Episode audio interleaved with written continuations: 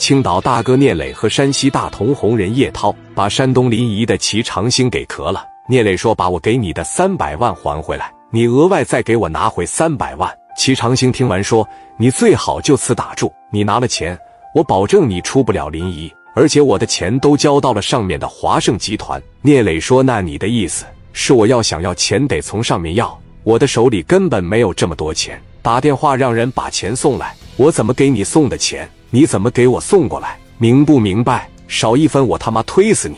赶紧他妈打电话！”说话也是挺狂傲，叶涛也是很喜欢聂磊这小狂劲。叶涛的十六个兄弟端着火推子，直接对着齐长兴：“我告诉你，你他妈的沙棱的！我兄弟怎么给你拿的米？你怎么给我兄弟拿回来？听着没？不然的话，马上就推你！”聂磊也说道：“我告诉你，我聂磊绝对不是什么仁义大哥。你不要钱的情况下，我先不动你。你屋里边这帮兄弟，我挨个开皮。不信你就看看，还不打电话是吧？怎么的？你不打电话是吧？”给我打他们！四大金刚朝着屋里边同时开火，咣咣就在这打。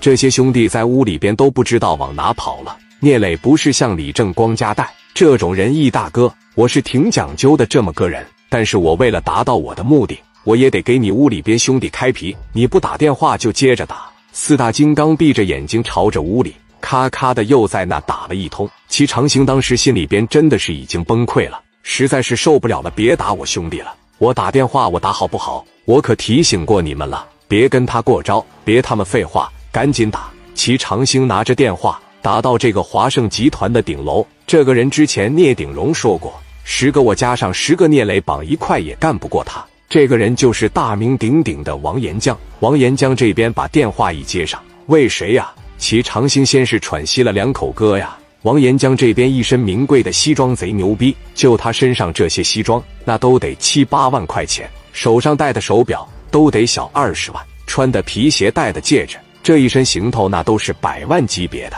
电话这边一接，说话老他妈的狂傲，也老牛逼了。哎，小星啊，怎么的了，哥呀？我在废品收购站让人给干了，废品收购站的办公室也让人家给炸了，人家现在跟我要六百万，我今天交的三百万就是他们的。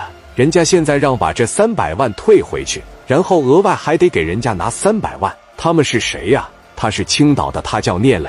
还有一伙，我听着口音是山西的。两伙子外地的胆子这么大，跑到临沂找我王岩江要钱来了。来，你把电话给他，我看看怎么是。齐长兴直接就把电话递给了聂磊。聂磊拿着电话一接上，你是哪的？你谁？你跑这跟我要钱来了是吧？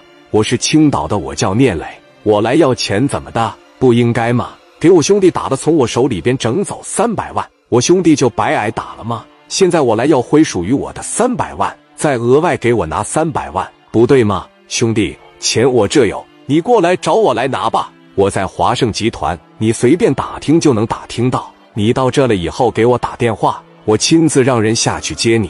能不能从我王岩江手里拿走六百万米，那就得看看你有没有这个本事了。聂磊当时说：“你牛逼，行，你等着我吧。”给电话，啪的一撂下，带着兄弟们准备去会会他。王岩江在山东是非常厉害的，谁要是敢进华盛集团的大门，王岩江有一百个方法整死你，神不知鬼不觉的就给你整死。此时的王岩江叼着雪茄，翘个二郎腿，坐在华盛集团，心想：你不是能推吗？你那十六个人，你不是牛逼吗？你们他妈的有能耐来上我这推来！你们要是在我这些个弟兄们面前敢把家伙使指起来，我都算你们牛逼。你们不是敢瓮中捉鳖，把小星的弟兄们堵到屋里打吗？你敢来，我就把你们堵到这屋里边憋着，怎么打的他，我就怎么打你。你敢反叫都不行。这就注定了聂磊还有叶涛这一帮人和王延江之间必有一场恶战。故事未完待续，明晚继续更新。